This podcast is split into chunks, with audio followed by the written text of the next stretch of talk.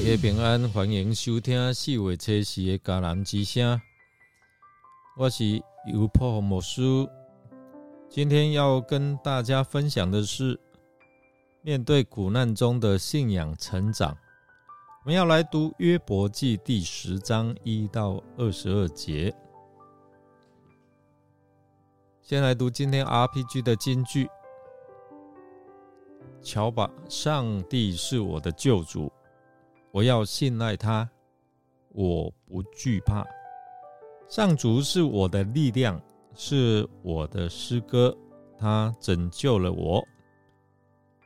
以赛亚书十二章第二节。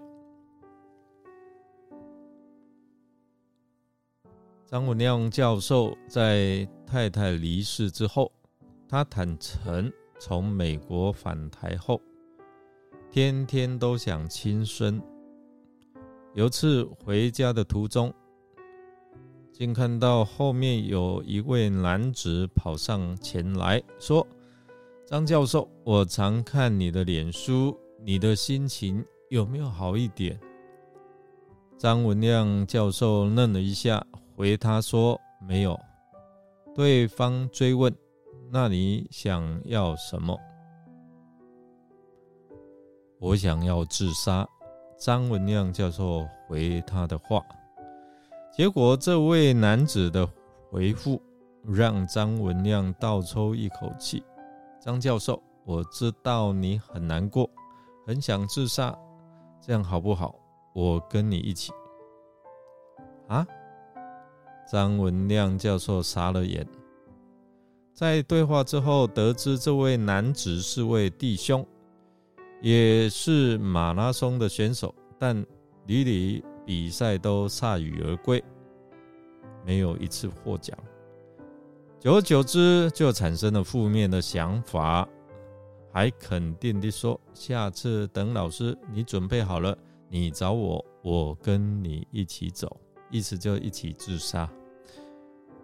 听闻之后，张文亮不仅从心底对主说：“主啊！”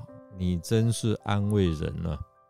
过了两周，张文亮经过菜市场，又偶遇这位弟兄，结果对方竟然说不自杀了，因为在上次的马拉松比赛当中，他跑赢了。老师，我过去都失败，但这一次我跑赢了，所以我相信，老师你也可以跑出你的阴霾。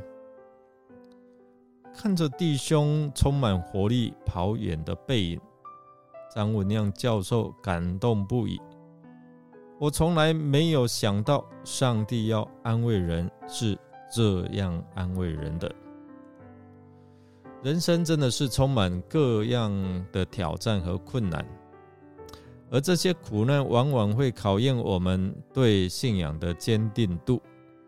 就在这样的时刻，我们往往需要找到一个支撑和依靠的力量，让我们能够在苦难当中继续向前行。约伯记第十章是一个非常好的范例，它向我们展现了在苦难当中如何成长和坚定信仰的过程。约伯，我们知道他是一个敬虔的人，他拥有丰富的财富和家庭，但是他的命运却在一夕之间发生了转变。他失去了所有的财产和家人，遭受了身体上的疾病和苦痛。就在这样的时刻，约伯并没有放弃对上帝的信仰。相反，他在苦难当中持续跟上帝交流对话，并且他啊想要在信仰上更加的寻求坚定，给他一个答案呢。在第十章的经文里面，约伯他表达了他的疑惑和痛苦，甚至我们有看到质疑上帝的公义，但在他的问题和疑问当中。他也不断重申自己对上帝的信心和敬畏。他认为自己是上帝所创造的，他相信上帝是公义而慈爱的。这样的信仰成了他在苦难当中坚持下去的力量和动力。弟兄姐妹，当我们面对自己所面对的苦难和疑问的时候，我们是不是也可以像约伯一样，透过对话和祷告来与上帝交通，并且在信仰上能够成长更坚定？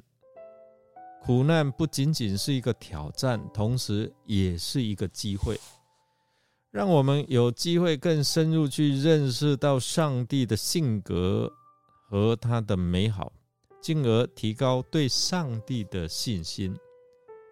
经文一再提醒我们，特别是我们面对在快速变化和不确定性的时代当中，也会面临各种苦难。但是我们可以有什么样的学习呢？对我们有什么样的启示呢？首先，约伯在经历苦难和疑惑的时候，坚持单独会主，就是与上帝有交流跟对话，并且在信仰上不断的成长和坚定。这也提醒我们在现在的生活当中，我们应该透过祷告和读经的方式。与上帝能够有这样的一个交通，而得到他的启示、他的智慧和他的引导。其实，我们看到约伯在经历苦难和疑惑当中，保持了对上帝的公义和慈爱的信心、信仰。这样的一个提醒，在我们面对困难和苦难的时候，不要丧失对上帝的信心和敬畏。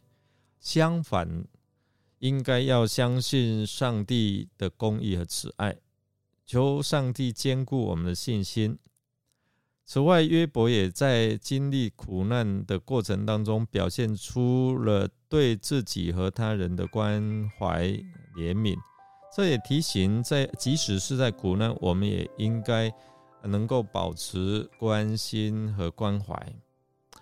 特别是对那些也正在经历苦难和困境的人提供帮助和支持，但是我们知道这个是很不容易的哦。希望透过今天这段的经文，能够对我们有所启发和提醒。我们来默想：当我们在苦难中遇到疑惑和问题的时候，我们会选择怎样的方式来处理？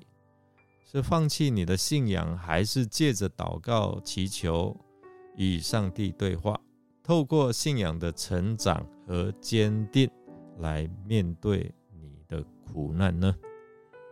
我们一起来祷告，亲爱的天父，感谢您今天让我们有机会来到你的面前，向你打开我们的心门。我们在你的面前带着我们的疑问和苦难，希望你可以聆听我们的祷告，给予我们的力量和启示。在我们的生命旅程当中，我们经常会面临各种挑战和困难，有时候这些苦难会让我们感到无助和迷茫，甚至让我们对自己和对你的信心产生了疑惑。